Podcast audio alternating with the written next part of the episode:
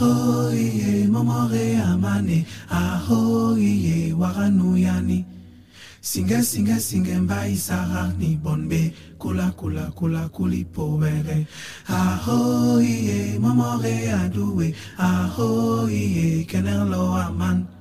Singa singa singa Bienvenue dans le podcast Shabbat Cameroun. Shabbat Talks Cameroun est un podcast dans lequel nous recevrons les acteurs camerounais évoluant dans le domaine culturel. Nous vous présenterons une curation à popularité variable regroupant créatifs, sportifs et entrepreneurs. L'objectif étant de créer un écrin hétéroclite inspirant où nous évoquerons les spécificités de leur activité, leurs rêves, sans oublier le rapport qu'ils nouent avec leur continent et pays d'origine. Le Shabbat Talks Cameroun est produit par Lida. Ahoye momore amane Ahoye waranuyani Singa singa singa mbai sarani bonbe. Kula kula kula kuli pobere Ahoye momore aduwe. Ahoye kenelo aman.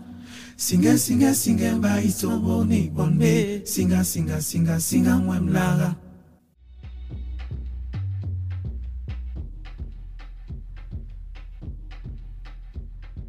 Bienvenue dans Shabbat Talk. Aujourd'hui, je reçois Frenchy, a.k.a. Bilal, ou Bilal, a.k.a. Frenchy, beatmaker pour euh, plusieurs grands artistes français, disque d'or, disque platine. Bienvenue. Merci, merci mon gars, bienvenue.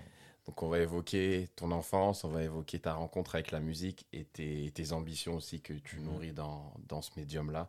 Donc, je te laisse te présenter. Yes. Alors, Bilal, Frenchies Beats, sur euh, les plateformes de streaming et sur les réseaux, on va dire. Euh, né à Paris, dans le 9e, fait toute ma vie à, à Argenteuil, dans le 95, euh, Camerounais algérien, important, métis, grandi dans la musique, dans le foot, fan de foot et de musique, et un peu, on va dire aussi de la culture américaine en général. Voilà. Ça sent, ça sent, ça sent. Euh, tu parles de musique, mais à quel moment intervient ta, ta, ta passion du coup pour, euh, pour la musique? C'est par tes parents, c'est par toi-même? Alors, par mes parents, mon père plus précisément, parce qu'il aimait beaucoup euh, Tupac. Tupac, avant, même quand j'avais déjà 10 ans, j'écoutais tous ses albums et tout. Et bah, même la musique RB de l'époque, hein, les Bon Thugs, R. Tout ça, tout ça. Donc j'ai grandi et baigné dans ça. Et puis après, par moi-même, moi j'étais fan de Booba en vrai. hein. Je me la découpais à Booba dans les petits MP3 USB à l'époque quand j'allais au, au collège. Et après, il y a une. Comme lui, c'était quand même l'artiste le plus américain du, De la sphère française de la rap. sphère française et que j'aimais beaucoup euh, ce qu'il dégageait et tout en général. Après, moi, en allant fouiller, ben, j'ai vu qu'en fait, euh, il y avait encore plus américain que lui, ben, donc les Américains. Et donc après, c'est là que je découvre un peu le rap euh, d'Atlanta, la trappe d'Atlanta plus précisément. Ah, avec qui comme artiste? Two Chains, Young Thug, Gucci Mane. Ouais, c'était toute cette sphère, toute cette, euh, cette époque, surtout de 2015, Richon Miquan, tout ça, tout ça, ouais, c'était ce que j'aimais beaucoup. Ok, donc c'est ceux qui t'ont, disons, influencé dans ton style aussi plus tard dans, ta, dans tes prods. À mort, à mort. De base, quand j'ai commencé, moi, je voulais pas faire un style à la Bilal, euh, je voulais faire, euh, bah, je voulais faire euh, des styles américains. En vrai, je, je pour moi, je copiais en fait les instrus américaines. C'était ça mon but, en fait, tout simplement juste pour kiffer, tu vois. Et puis euh, voilà, en vrai, c'est- eux, c'est eux. Et quel est le déclic en fait euh, de, du jeune qui se retrouve dans sa chambre à, à Argenteuil à, à cette envie en fait de réaliser son rêve de, de faire des prods pour des, des artistes euh, alors, en bah, label? En vrai, euh, euh, c'est en 2013, je crois que je faisais une fac d'informatique et ça me plaisait pas trop. hein. tu connais, c'est le daron qui avait obligé à faire la fac. Donc, Ouais. bon, pour les darons, c'était que informatique ou médecine. Mais moi, c'était pas trop mon but. hein. Et donc, comme ça me plaisait pas, bah, euh, bah, comme j'aimais, j'écoutais beaucoup de musique tout le temps, tout le temps, tout le temps, et qu'à un moment, bah, j'allais plus à la fac et que j'avais soif de musique, et ben, je me suis dit, euh, tiens, si je faisais de la musique, tu vois, moi-même. Et en vrai, c'est mon ex qui m'a donné l'idée. Ok. C'est elle qui m'a dit, mais pourquoi tu fais pas des instrus? Et après, j'ai dit, mais ouais, c'est vrai, c'est une bête idée. Et donc, c'est de ça que j'ai commencé les instrus, euh, bah ouais, en 2014, 15, quelque chose comme ça. Ouais, ouais, ouais. Tu te souviens de ta première instru? Ouais, c'était, en fait, c'est même pas, je faisais juste boum, tac, boum, tac. Et après, je me disais, oh là là, c'est une dinguerie, comment c'est d'art, c'est trop lourd. Et puis voilà. Ok. Et puis ça s'est entre guillemets professionnalisé au bout de quoi? Six mois, un an, où tu t'es dit il y a Hmm. vraiment quelque chose à faire? En fait, j'ai même pas voulu me professionnaliser, comme j'ai dit depuis le début, je voulais juste faire ce que j'aimais, moi. Ça reste et, et même toujours actuellement. Et donc, comme j'aimais la musique des États-Unis, bah, je crois que c'est vers 2016 Ok. que je me dis, ouais, j'aime bien faire ça. Et maintenant, je veux passer le step où il y a des artistes qui viennent sur mes instrus pour l'aboutissement euh, final de la musique, tu vois. Et donc, bah, c'est de ça que je me dis, bah, tiens, je vais envoyer des instrus aux artistes aux, aux États-Unis. Et c'est là, comme j'étais fan de Two Chains, bah, je me disais, Two Chains, c'est impossible, tu vois, parce que voilà, il est trop loin. Mais j'ai regardé avec qui il faisait des featuring Bien, et qui, bien, bien, bien. et qui ben, en fait, euh, ces featuring, avec qui il faisait des featuring pour descendre jusqu'en bas de l'échelle pour me créer un chemin. Exactement. Et vrai. donc, ben, après, en fouillant sur les réseaux sociaux, en tapant les noms, je trouvais à l'époque, il y avait aussi euh, un, les sites qui s'appelaient My Mixtapes, Ouais. euh, Live Mixtapes, Spinrilla, tout ça, les sites de Des mixtapes. sites de hip-hop, de Voilà, mixtapes. exactement, où tous les artistes, tu pouvais trouver plein d'artistes, et dès dès que j'écoutais un artiste qui était bon, bah, je lui envoyais des instrus. Via Instagram, via, Via Twitter. Insta, j'envoyais des messages, et après, j'envoyais par mail à l'abordage, j'envoyais des tonnes et des tonnes, tout le temps, tout le temps. Et après, jusqu'à ce qu'il y en ait un jour qui me répondent, qui me disent euh, Exact, je vais faire la transition parce qu'elle est toute faite. Mhm. Donc, il y a ce fameux voyage que tu fais aux États-Unis Mhm. qui Donc, se fait suite à une réponse justement d'un de ces mails euh, sur Instagram avec un artiste américain. Tout à fait. Raconte-nous.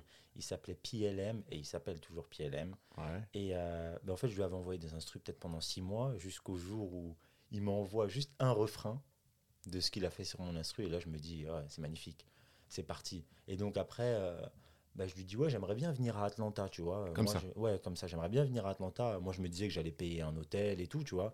Et il me dit, bah non, mais t'as qu'à venir chez moi, moi j'ai un studio et tout. Incroyable. Mais je me dis, mais génial. Et donc, c'est en plus, à ce moment-là, c'était une période un peu plus compliquée parce que voilà, le daron, il voulait pas qu'on fasse de la musique. De la musique. Donc, Papa camerounais. hein. papa camerounais, tu connais les tontons camerounais, les papas camerounais.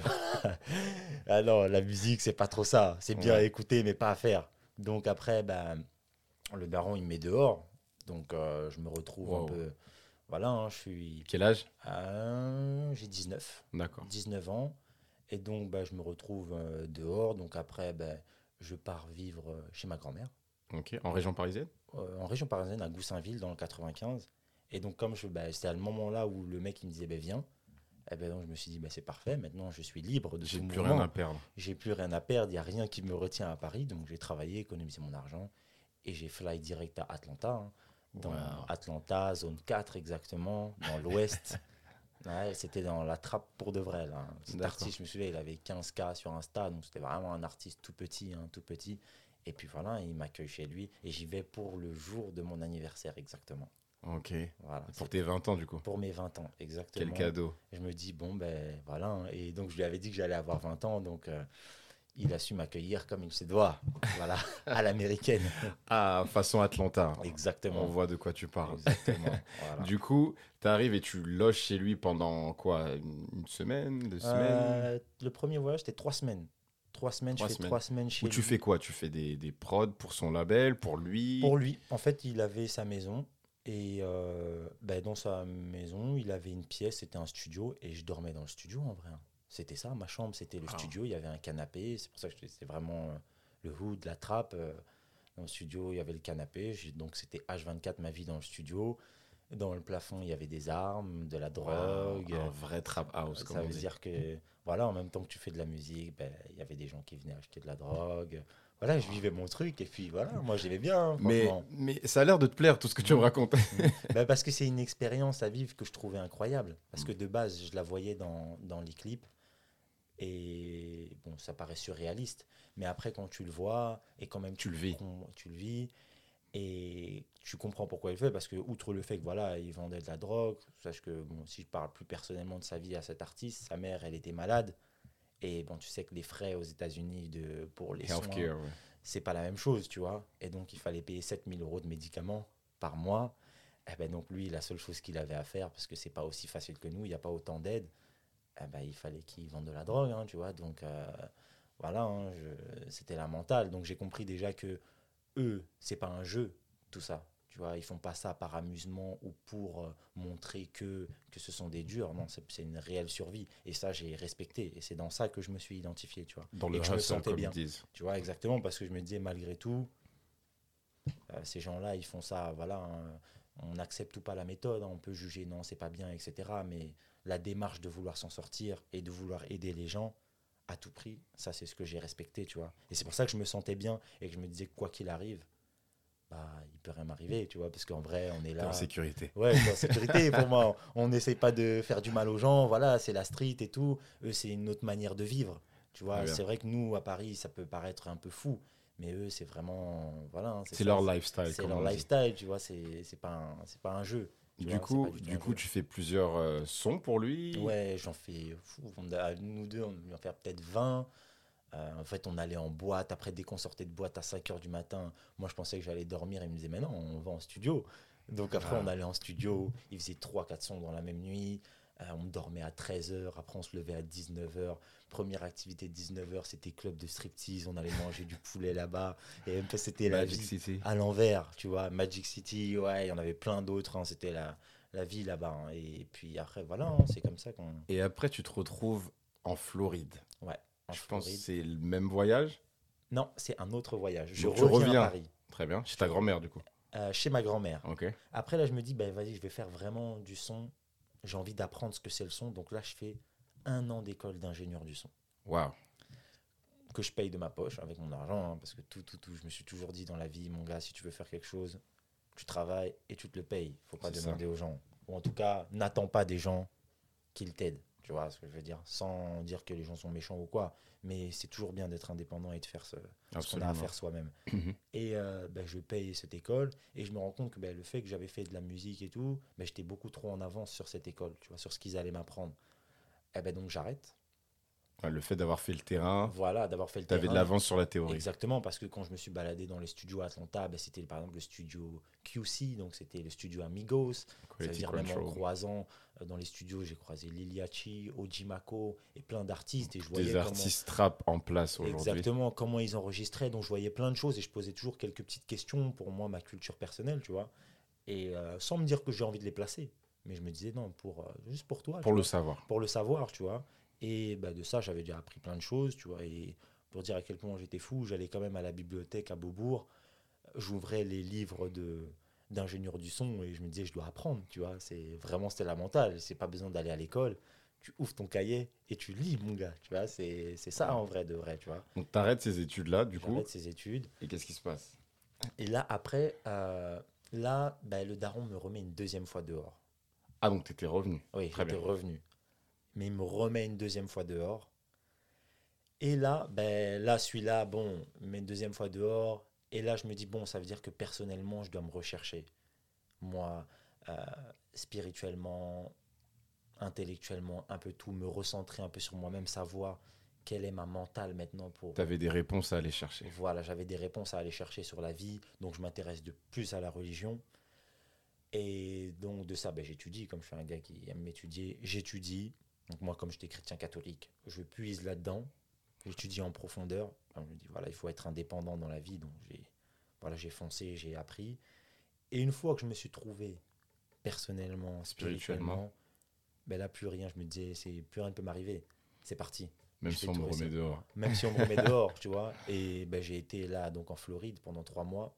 Donc, tu réenvoies tes mails. Je réenvoie mes mails. On reprend le même process, tu vois. Le même process, mais avec la Floride. Euh, je tombe sur des artistes, un artiste gang gang en Floride, euh, nord de Floride, Pompano Beach exactement, donc la ville de Kodak Black, Ok. Vers Fort Lauderdale. Fort Lauderdale exactement, au nord de Miami. Et là, euh, bah, je refais le même process. hein. J'arrive, j'arrive, mon gars, hein, tu connais. J'arrive, Logé. logé, nourri, blanchi, tout, tout, tout. Franchement, j'ai juste payé mon billet d'avion. Et puis, bah, je découvre. C'est dis- incroyable ça quand même. Je me dis, mon gars, tu vas, tu vas découvrir, t'as rien à perdre. Comment Parce que le récit souvent des, des gens qui vont vivre le the American Dream, Mhm. comme on dit, c'est je suis allé aux États-Unis, j'avais 200 dollars dans les poches. Bah, pour te dire, regarde, je vais te dire. Euh, j'ai été pour trois mois, j'avais 1000 dollars. 1000 euros. Mais t'étais nourri Mais j'étais et nourri. t'étais logé. J'étais logé. Et Mais sauf qu'au bout de deux semaines, parce que bon, la vie, ça coûte cher, on sortait beaucoup, tu vois, c'était, ça veut dire que tu dépenses. Au bout de deux semaines, je me retrouve avec 40 dollars sur mon compte en banque. Et je- il me doit, mon billet de retour n'est que dans deux mois et demi. Waouh. Ah, donc là, mon gars, là, il y avait, je me suis dit, bon, là, c'est Dieu qui bénit, mon gars. on y va seulement, tu vois. Et puis, bah, Du coup, tu fais trois mois là-bas, c'est ça? du coup, je fais trois mois, et ben donc, pour ce, en vrai, et après, j'ai commencé à vendre mes instrus. En fait, là-bas, par des gens qui m'ont. Parce que l'artiste avec qui j'étais, il parlait beaucoup de moi. Donc, quand on arrivait, des fois, je voyais des gens, ils me disaient Ouais, vas-y, je t'achète des instrus, 500 dollars. Donc, tout de suite, ça faisait Toi, remonter c'était tes premières ventes? C'était mes premières ventes. Ça fait quoi? Ah, ben, j'étais trop content. Ça fait quoi de se dire que quelqu'un achète une- un bout de ta création que tu as fait Bah, peut-être dans ta chambre à Argenteuil ou à Goussainville Déjà, je me disais déjà des Américains. Et le premier qui m'a acheté vraiment, c'était un joueur de football américain, exactement, des Phila- Philadelphia Eagles, Ok. Terry Sheringham, si je me souviens bien, locaux. Ah, Et donc, il me donne euh, 1000 dollars en liquide. Donc, crois-moi que. quoi Ah, mon gars, t'es fou, en billet de vin, moi je comptais l'argent comme ça. Tous les soirs, j'avais mis l'argent sous mon oreiller, exactement. tu vois, je le comptais, je me disais, ouais, énervé et tout, c'est génial, tu vois. Et donc, ça, heureusement, ça m'a permis de bah, donc, faire remonter les caisses parce qu'il me restait plus de 40 dollars, tu vois. Ouais. Et bah, donc, c'était moi, c'était ça. hein. Je me disais, énervé, en vrai de vrai, tu vois, énervé. En off, tu m'as dit que c'était un, un life-changing, Ouais. une expérience life-changing. Ouais, en, quoi, en fait, ça a été euh, aussi euh, impactant dans ta vie d'homme et dans ta vie d'artiste aussi, ce, ce, voyage-là en Floride Euh, je me disais déjà pour une première fois à Atlanta, mais je m'en ai pas rendu compte, c'est que maintenant, quand j'ai grandi, je m'en suis rendu compte, c'est que voir des gens dans la vie, bah, ils, ils essayent de tout faire pour s'en sortir, parce qu'ils ont rien. Tu vois, c'est à la Floride, quand on était dans nord de la Floride, Miami, bon, on voit beaucoup Miami, les beaux buildings, South Beach, Les etc., palmiers. les palmiers, mais quand tu rentres en profondeur, mon gars, c'est la pauvreté, vraiment. C'est vraiment la pauvreté, et je dirais une pauvreté autant qu'en Afrique. Oh. Vraiment, vraiment. Ça veut dire que je voyais. Ben, c'est que là, déjà, comme j'avais été au Cameroun en 2011, 12, euh, bah, j'avais vu ce que c'était déjà la pauvreté. Et quand j'ai été aux États-Unis dans le fin fond, bah, j'ai vu qu'il y avait aussi des gens qui étaient aussi pauvres et qu'on se ressemblait énormément, en vrai de Mhm. vrai, tu vois, et qu'il n'y avait pas de différence. Ça veut dire que je voyais que ces gens, ils étaient bien, bien bien bien pauvres, tu les vois la, leur manière de vivre, etc. Faire la, la nourriture dehors, la manière de vendre survivre. dehors. Exactement, vendre la nourriture dehors, etc. C'était pareil, tu vois. Voir les enfants qui jouent bah, voilà, dans la rue, comme ça, tu vois, c'est le foot, pareil, c'est le basket, etc. Bah, c'est la même chose, sauf que c'est des sports différents. Et C'est se de- transplanter avec le- la culture locale. voilà, exactement, mais sinon c'est une réelle souffrance qu'il y a. Et moi, être, en étant au cœur de cette souffrance, bah, je me suis dit, ah ouais, mon gars, il y a des gens, ils souffrent vraiment, et regarde comment ils charbonnent pour s'en sortir. Ça veut dire que toi, maintenant, tu n'as plus le droit de faire le feignant. C'est plus possible, c'est plus possible. Très Donc, euh, ce qui fait que je me dis, ah ben là, tu vas tout faire pour t'en sortir. Et regarde ces gens-là, ils ont rien. Et ils ont quand même l'espoir de s'en sortir. Et il y en a certains qui arrivent. Ça veut dire, toi, à juste titre, tu peux y arriver, tu vois. Très En bien. vrai de vrai, c'était ça. Et donc, quand je suis. Mais après, j'ai appliqué ça dans ma vie, euh, dans tout. Je me suis dit, mais en fait, rien n'est impossible. Clairement, j'étais en mode. euh, et là, je le suis toujours. Si j'ai envie de faire quelque chose, je me dis, je vais réfléchir et je vais trouver la solution pour le faire. Point. Et c'est tout. Et il n'y a pas d'autre euh, solution. J'ai pas encore trouvé la solution, mais je me dis, tu es assez intelligent, tu réfléchis, tu cherches et tu vas trouver. Pas besoin de. Très voilà, beau mindset au j'ai passage. pas, euh, j'ai pas fait d'études, hein, j'ai juste un bac scientifique, voilà, je sais faire des calculs de maths, mais après, voilà, j'ai pas poussé plus que ça, tu vois, c'est juste une ouverture d'esprit que j'essaie d'avoir et cette soif d'apprendre. Et quand tu as la soif d'apprendre, la détermination, bah, on est tous des humains, on a tous deux mains, deux pieds, une tête. Ah bah, avec les moyens du bord, tu commences tout doucement. hein. J'avais pas d'argent pour aller aux États-Unis. J'ai travaillé dans un boulot, j'ai économisé Tu l'argent. cherché aussi à trouver l'artiste. Voilà, après j'ai cherché, j'ai trouvé, ça m'a pas coûté très cher, un billet d'avion à 700 euros, plus euh, voilà, 2000 euros d'économie que j'ai fait en un an. Voilà, donc après, tu fonces, hein, et puis de toute façon, je me dis, il peut rien t'arriver de pire que la situation dans laquelle tu vas. Si déjà tu vas dans une situation où tu sais que c'est pas bon, c'est que tu es fou, tu vois. Mais moi, c'était pas ça, je me disais, ben, je suis à Paris, je suis dehors, on m'a mis dehors, ah bah Autant vivre mon rêve. autant vivre le rêve. Tu vois ce que je veux dire J'ai rien, il n'y a aucune attache ici, tu vois. Même limite, c'était, euh, comme je disais, là-bas, c'était la drogue, les armes et tout. Si je meurs là-bas, j'étais en mode, euh, mais j'ai fait ce que j'ai à faire, tu vois ce que je veux dire Et j'en suis fier, tu vois, et j'aurais aucun regret. Et même là, encore aujourd'hui, je me dis, même si tout s'arrête ou que, voilà, euh, bah, je suis content. T'as que réalisé ton rêve. accompli, clairement, clairement. J'ai coup- un tatouage euh, ready to die, tu vois. En vrai, c'est ça. Vraiment c'est parce que je me dis, c'est exactement ma mentale. J'ai rien à perdre, tu vois. Ok. Et on y va, on y va. Ouais, J'apprécie vraiment le mental. Ah, Du coup, trois mois exceptionnels là-bas pour toi. exceptionnel, exceptionnel. Et tu reviens sur Paris. Je reviens sur Paris et comme je connaissais le DJ de Booba que j'avais rencontré dans un showcase euh, de Booba, euh, c'était mon ex encore qui m'avait dit tiens Booba il fait un showcase pourquoi tu irais pas donner une clé? Donc, dédicace. Mon gars, c'est une vraie de vraie celle-là vraiment c'est elle est solide c'est un vrai soldat et donc je vais et puis je donne une clé USB à son DJ et là il me renvoie un mail peut-être deux mois après ouais c'est pas mal ce que tu fais mais continue à bosser et donc je continue à bosser Ouais. puis après, là, je vais faire mes classes aux États-Unis, un peu, on va dire. Et quand je reviens des États-Unis, donc euh, de ces voyages en Floride, euh, 2019, Tu le relances. je le relance avec mon pote euh, Le Temps du Piano, qui lui est un vrai musicien qui est trop, trop, trop chaud. Salut à lui. Ouais. Et de ça, bah, on envoie cet instru au DJ à Booba et il dit bah, elle est bien. Booba aussi, il a bien aimé. Et ben donc, il me dit ouais, est-ce que vous voulez qu'on bosse ensemble? Et puis, bah ouais, on bosse ensemble. Je me disais, bah, il a des plugs en France.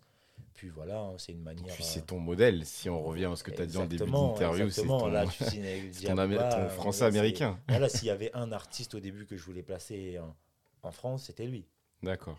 Du coup, là, tu t'engages dans la structure de D- DJ Medimed, c'est C'est ça, ça, exactement. En Je quelle année lui. Blablabla, 2000... Fin 2019. D'accord. Donc, Fin à, 2019. t'as 25, 26 ans. Et c'est ça, 25 ans, exactement. Et là, pour toi, c'est un accomplissement. C'est là, c'est le début de quelque chose qui va se créer ou je me tu dis, dis c'est- ouf. je me dis, Qu'est-ce que tu bien, dis C'est bien, on y va. On y Ok. va, on y va, on y va. Donc c'est un step. Ouais, c'est un step. Je me disais pas que c'était. le- Moi, comme je l'ai dit, j'avais déjà accompli ce que j'avais à accomplir aux États-Unis. je me dis, la musique, je le faisais pas pour l'argent. Moi, c'était juste pour faire de la musique avec des gens, des States, des artistes que j'aimais bien et faire une musique que j'aime bien. Donc, à partir de ce moment-là, je l'avais fait. Je, voilà. Pour moi, c'était que du bonus maintenant, ce qui arrivait. Exact. Et tout ce qui arrive encore aujourd'hui, ce n'est que du bonus pour moi. Très bien. Du coup, avec DJ Medimed, donc Mhm. tu es dans sa structure. Ouais. Et euh, du coup, tu as été placé sur plusieurs Exactement. artistes. Donc, il nous a placés sur plein d'artistes Kaza, Leto, Kobalade. Qu'est-ce qui s'est passé avec Kaza d'ailleurs? Kaza, c'est. Apparemment, il y a une certification. Oui, disque d'or avec Kaza sur sa réédition. C'était le single de la réédition par balle. C'était un des sons qu'on avait bien kiffé. On avait fait ça avec mon pote, exactement. Ouais. On l'avait fait en 30 minutes pour la petite anecdote, juste avant la session studio. Euh, c'est mon pote qui avait joué les mélodies et tout. Donc on avait, je crois, rendez-vous à, à 20h là-bas. Et à 19h, j'arrive, c'est mon pote, il est en train de jouer ça. Parfait, il continue. Après, j'ajoute quelques petits trucs. Et après, on va à la session et c'est ce son-là qui prend. 30 Parfait. minutes disque d'or. 30 minutes, c'est rentable. hein. Bravo. Mais c'est des années de travail avant d'abord. c'est ça, c'est ça, dur labeur. Le Kobalade aussi. Co-baladé aussi, là c'est par euh, DJ Medimed qui avait envoyé, qui connaissait le plug et qui avait envoyé des instrus et c'est celle-là qui est passée. Et puis Disque d'or. Disque d'or aussi. Donc tu prends l'habitude, tu prends goût. Prends goût, on va dire. hein, Et il y a un disque ouais. de platine aussi. Et ben c'est Jaja et Dinas qui est sorti là en début d'année. L'outro, donc le son aussi éponyme de, de l'album, Spleen. Et puis voilà, hein, c'est des trucs qui tombent du ciel hein, pour moi en vrai de vrai. On en parlait un peu en off de, de tes réactions à toutes Mhm. ces distinctions. Ouais. Et euh, ta, ta réaction m'a surpris. Donc j'aimerais vraiment réévoquer ça. Qu'est-ce que ça te fait d'être, euh, d'avoir ces distinctions euh, aussitôt dans ta carrière Parce que tu as signé quoi il y a, il y a deux ans. Ouais. Et là, tu as, deux disques d'or et un disque de platine. Mhm. Bah, en vrai, euh, comme je le dirais vulgairement quand je suis avec mon pote, vas-y, je m'en fous. Tu vois, en vrai de vrai. En vrai de vrai, je m'en fous parce que bon, ça c'est la musique, c'est le monde des réseaux sociaux et tout. Mais moi, je suis Bilal de base, tu vois. Et Bilal, c'est juste un garçon, voilà, qui fait de la musique et qui kiffe sa Passionné. vie. Exactement, tu vois. Ça veut dire les certifs, c'est bien et tout.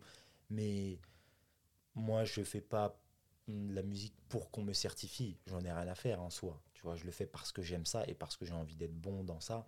Et ça s'arrête là. Et je pense que c'est ma mentale, c'est cette mentale qui me permet d'en avoir aujourd'hui. Parce qu'à force de chercher juste une reconnaissance, moi je cherche pas la reconnaissance de qui que ce soit ni de quoi que ce soit.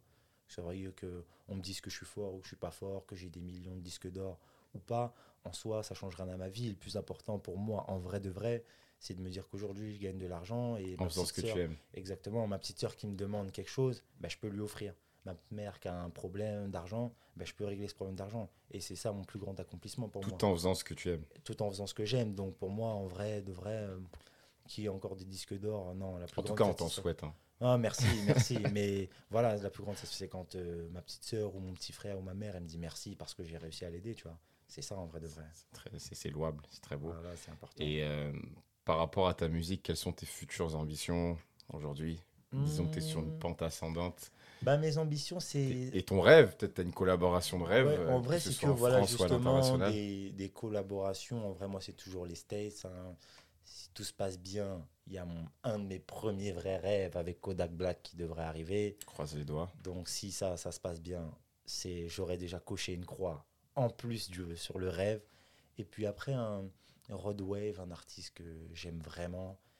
Et après ça, ouais, hein, c'est ça, c'est ça en vrai. hein. Non, c'est ça. Et continue à travailler avec mon gars le temps du piano aussi. Parce que en vrai, l'alchimie qu'on a tous deux, ça vaut, ça vaut tout en vrai. Parce que je kiffe quand je suis avec lui. Donc en vrai de vrai, euh, tant qu'on va faire nous deux de la bonne musique, je vais kiffer. hein. C'est ça, c'est ça. Bah, écoute, on te souhaite de réaliser tous tes rêves, merci. toutes tes ambitions. de. Avant de te laisser, on va évoquer ton rapport aussi avec le, le- le Cameroun. Mhm, mhm, mhm. À Cameroun, tu es allé plusieurs fois au Cameroun? Ouais, j'ai été deux fois au Cameroun, exactement. J'ai fait donc Douala, la cité des palmiers, exactement. C'est là où le grand-père il vit.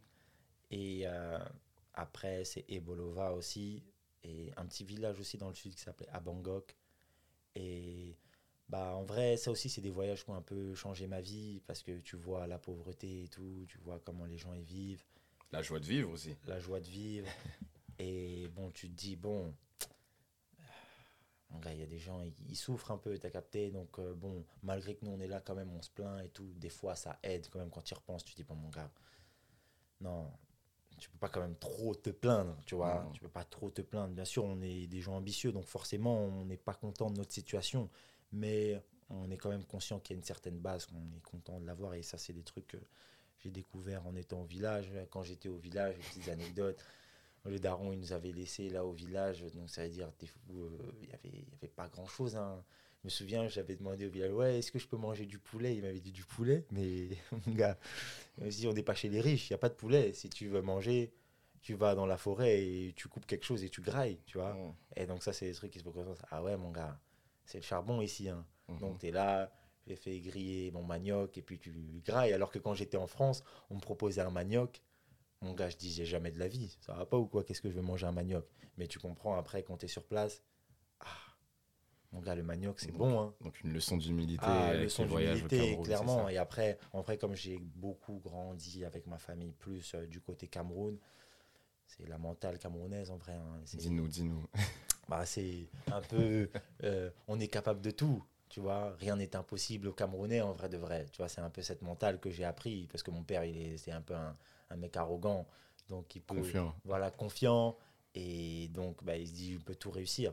Tu vois, et c'est cette mentale que j'ai en vrai. C'est, En tout cas, c'est ce qu'on retient dans ton parcours. hein. bah, si Il n'y a rien qui te stoppe. Tu prends jamais un non comme réponse. Tu fonces. Non, c'est un peu, ça n'existe pas, non. En tout cas, personnellement, moi, il n'y a pas de non. C'est juste la seule question que je me pose, c'est est-ce que j'ai envie ou pas?